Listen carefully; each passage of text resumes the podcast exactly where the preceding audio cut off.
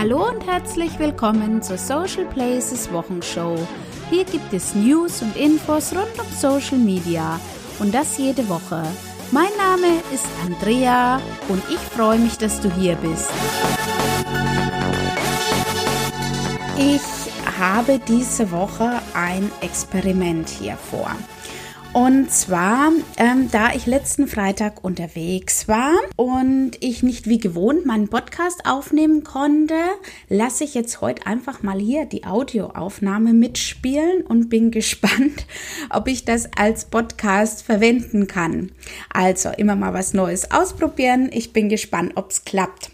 Ich beginne jetzt gleich mal mit den News, aber nicht so wie jede Woche mit den News äh, von den Plattformen, sondern ich habe jetzt erstmal Neuigkeiten, die plattformübergreifend ist. Und zwar hat die EU-Kommission äh, eine Übersicht letzte Woche veröffentlicht über die Fortschritte und Mängel bei den AGBs von den Social-Media-Plattformen. Und äh, demnach haben die Nutzer nicht genügend Informations- und Widerspruchsrechte, wenn es um die Löschung von Konten und Nutzerinhalten geht. Und dies betrifft vor allem wohl Facebook und Twitter. Netzpolitik.org hat dazu einen ausführlichen Artikel veröffentlicht und äh, den Link dazu findest du in den Show Notes.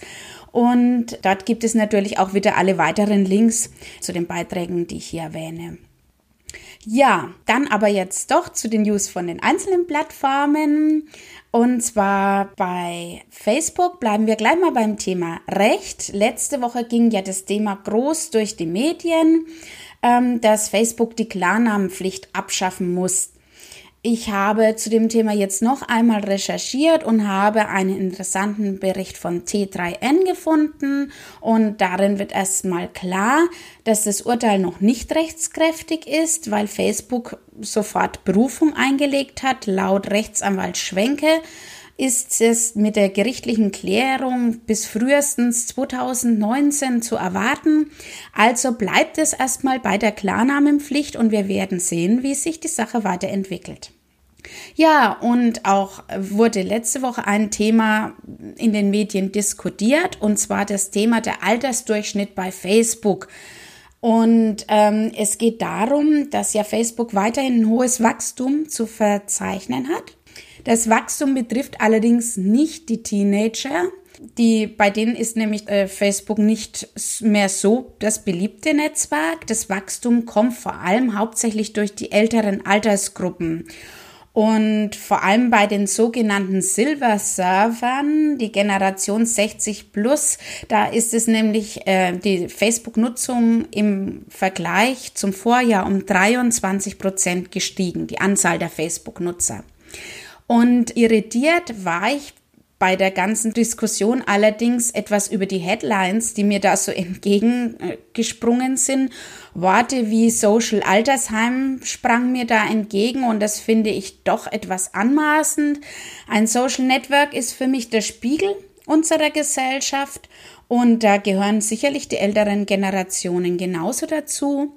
Und dass die älteren Generationen bisher immer etwas vorsichtiger im Umgang mit Social Media waren, das ist ja bekannt und die sind vielleicht nicht so abenteuerlustig wie die jungen Generationen, ähm, die da ganz locker an die ganze Sache rangegangen sind und sich da einfach auch mal ausprobiert haben. Und das hat sicherlich dazu geführt, dass man irrtümlicherweise davon ausgegangen ist, dass Social Media nur etwas für die Jungen ist.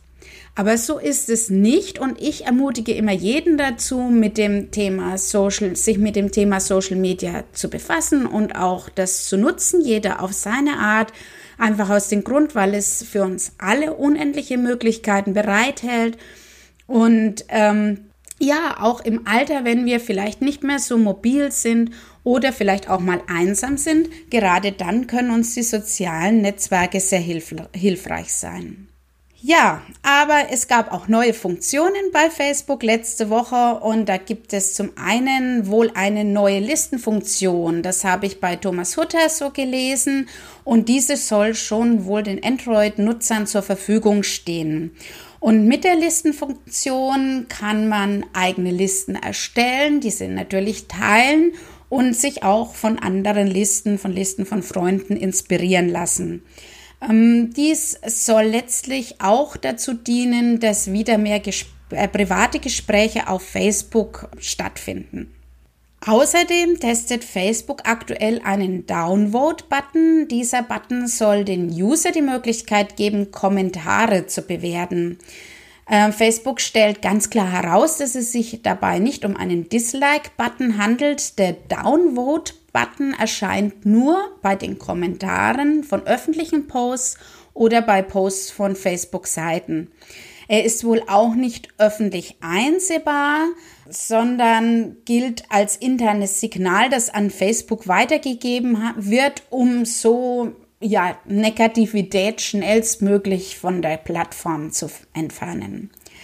Onlinemarketing.de hat dazu einen Beitrag äh, geschrieben und das Thema nochmal mehr erörtert. Ja, und neue Möglichkeiten soll es zukünftig auch für die Facebook-Gruppen geben, beziehungsweise für die Facebook-Gruppen-Admins. Und zwar gibt es neue Funktionen, um den Gruppen mehr Strukturen zu geben. Das sind zum einen Gruppenankündigungen.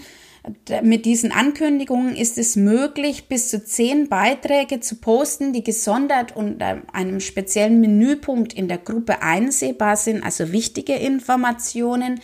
Dann gibt es zukünftig auch die Möglichkeit, die Gruppenregeln innerhalb der Gruppe anzuzeigen. Und äh, da gibt es dann auch wieder einen extra Menüpunkt, ähm, der auch bereits vor Eintritt in die Gruppe einsehbar ist.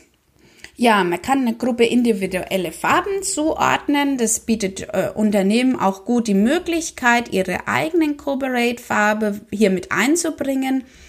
Und um die Verwendung des Ganzen zu erleichtern, gibt es extra auch noch Admin-Werkzeuge. All Facebook hat nochmal die unterschiedlichen Möglichkeiten in einem Beitrag zusammengefasst. Änderungen wird es auch in der Berechnung der organischen Reichweite geben bei Facebook und laut Facebook handelt es sich dabei nur um eine Anpassung der Berechnung der organischen Reichweite an die Berechnung der bezahlten Reichweite. Und ähm, die bezahlte Reichweite war bisher schon immer etwas strenger definiert. Und so soll es zukünftig auch mit der organischen Reichweite sein. Und deshalb kann es sein, dass die organische Reichweite jetzt erstmal geringer ausfällt. Das hat aber nichts mit der eigentlichen Verbreitung im Newsfeed zu tun, sondern nur mit der neuen Berechnung. All Facebook hat zu diesem Thema nochmal einen ausführlichen Beitrag geschrieben. Ja, nach diesen ganzen Nachrichten von Facebook, es waren ja wieder mal gute dabei, aber vielleicht auch nicht so schöne. Und da möchte ich hier nochmal für liebevolle Stimmung sorgen. Und zwar war ja letzte Woche Valentinstag und Facebook hat äh, das zum Anlass genommen, dem im Messenger den User viele Herzchen zu schenken. Mit der Kamerafunktion ging das Selfie mit Herzaugen und es gab natürlich einige herzige Filter. Ja, und von Facebook gehen wir weiter zu Instagram. Da gibt es auch einiges Neues zu berichten. Instagram hat auch wieder einen ganz schönen Zahn zugelegt. Da wird nämlich aktuell eine Share-Funktion getestet und bisher war es auf Instagram nicht möglich, Beiträge zu teilen. Das soll sich nun ändern. Fremde Beiträge sollen vielleicht zukünftig in der eigenen Story geteilt werden können. Und äh, bisher testet Instagram diese Möglichkeit allerdings erst einmal mit einer kleinen Nutzergruppe. Und da sich aber viele Instagram-User das auch schon seit längerem wünschen, dass sie Beiträge auch teilen können, könnte ich mir jetzt gut vorstellen, dass diese Möglichkeit dann auch allen Usern zur Verfügung gestellt wird. Ja, für das Teilen eines fremden Beitrages muss man dann einfach nur auf den Papierflieger gehen und dort wird dann über äh, oberhalb von den Kontakten steht dann Add Post to Your Story. Das muss man nur anklicken und dann kann man das in die eigene Story teilen. Es können allerdings nur Beiträge geteilt werden, wenn das Profil des Beitragerstellers öffentlich ist und dieser auch dem Teilen in seinen Einstellungen zugestimmt hat. Zukünftig wird es auch nicht mehr möglich sein, still und heimlich einen Screenshot von einer Instagram Story zu machen, denn neuerdings wird der User darüber informiert, wenn jemand einen Screenshot von einer Story macht. In der Liste der Zuschauer, ähm, die ja in jeder Story erscheint, ähm, kann man dann neben dem Namen eine kleine Sonne sehen und das ist dann die Kennzeichnung dafür, dass dieser User einen Screenshot von der Story gemacht hat.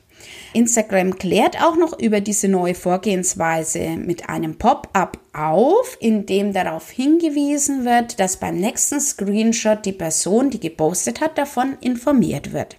Bisher befindet sich das, äh, diese Funktion in Rollout nur in den USA. Ich denke aber, dass wir bald davon ausgehen können, dass diese Funktion auch nach Deutschland kommt.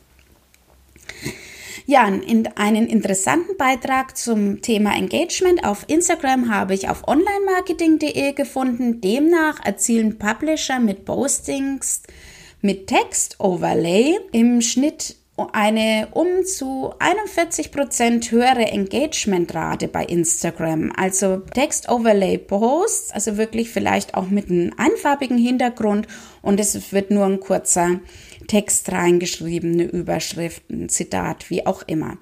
Und ähm, ja, und die Publisher, die haben ja seit der Ankündigung der Newsfeed-Änderungen mit der Reichweite schon zu kämpfen. Und äh, da kann jetzt Instagram mit der Text-Overlay-Post eine gute Alternative sein. Und laut onlinemarketing.de ist das eben unter den Publishern schon ein offenes Geheimnis, ähm, dass man das eben gut nutzen kann. Ja, aber auch von Snapchat gab es letzte Woche Neuigkeiten. Das Unternehmen möchte zukünftig den Influencern mehr Daten zur Verfügung stellen, um diesen die Plattform natürlich auch so attraktiv wie möglich zu machen, auch weiterhin, dass sie nicht alle auf Instagram abwandern. Und zu sehen wird dann sein in diesen Analytics, wird dann zu sehen sein, wie oft die Story angeschaut wurde, wie viel Zeit der User darauf verbracht hat und natürlich auch Demo einige demografische Daten über das Alter, die Herkunft und so weiter. Mehr Infos zu den Analytics auf Snapchat findest du in dem Beitrag von Horizont. Ja, und von Snapchat weiter zu WhatsApp mit dem Inkrafttreten der Europäischen Datenschutzgrundverordnung. Am 25. Mai müssen Unternehmen Nutzern den Zugang zu den Daten ermöglichen, die über sie gespeichert wurde. Und davon ist natürlich dann auch WhatsApp betroffen. Und jetzt hat das Unternehmen das, erst, das erste Mal in der Beta-Version für Android-Nutzer eine Download-Option zur Verfügung gestellt, die es möglich macht, die Daten abzurufen, die WhatsApp über den entsprechenden User gespeichert hat. Ja, wenn diese Funktion allen Usern zur Verfügung steht, ist noch nicht bekannt, aber natürlich muss dies bis spätestens 25. Mai der Fall sein. Mehr Hintergrundinfos dazu gibt es auf Basic Thinking. Und Google hat auch mit Neuigkeiten überrascht und zwar bringt Google die AMP Stories heraus. Mit den AMP Stories reiht sich Google bei Snapchat, Instagram, Facebook und WhatsApp und so weiter ein. Und äh, wie diese Stories genau aussehen, kann man in dem Beitrag von T3N sehen. Und damit haben die Stories wohl in allen großen Netzwerken Einzug gefunden und da verliert man schon mal leicht den Überblick, wie die Stories überhaupt auf den einzelnen Plattformen ausschauen, was gibt es da genau für Möglichkeiten? Und Horizont hat in einem Beitrag das wunderbar zusammengefügt, um das Wichtigste einfach mal im Überblick zu haben und auch nochmal für sich selbst klar zu machen um sich auch mal wieder klar zu machen, dass Social Media nicht nur aus Facebook, Instagram und Co besteht, sollten wir uns alle auf jeden Fall mal die aktuelle Conversion Prism in der Version 5.0 anschauen. Den Link dorthin gibt es ebenfalls in den Show Notes. Und das waren sie schon wieder, die News von den Plattformen. Und zum Schluss können wir noch etwas in Valentinstagserinnerungen schwelgen. Horizont hat in einem Beitrag die neun besten Spots und Markenaktionen zum Tag der Liebe zusammengefasst. Und ja, die können wir uns ja gerne nochmal anschauen. Und damit hoffe ich, dass wir auch ein bisschen Liebe mit in die neue Social Media Woche nehmen und äh, dass diese neue Woche wirklich nur das Beste für uns bereithält. Ich hoffe, ich konnte dich wieder etwas inspirieren und wünsche euch allen eine gute neue Woche. Den äh, neuen Social Media Podcast gibt es dann wieder wie gewohnt am Freitag. Macht's gut. Tschüss.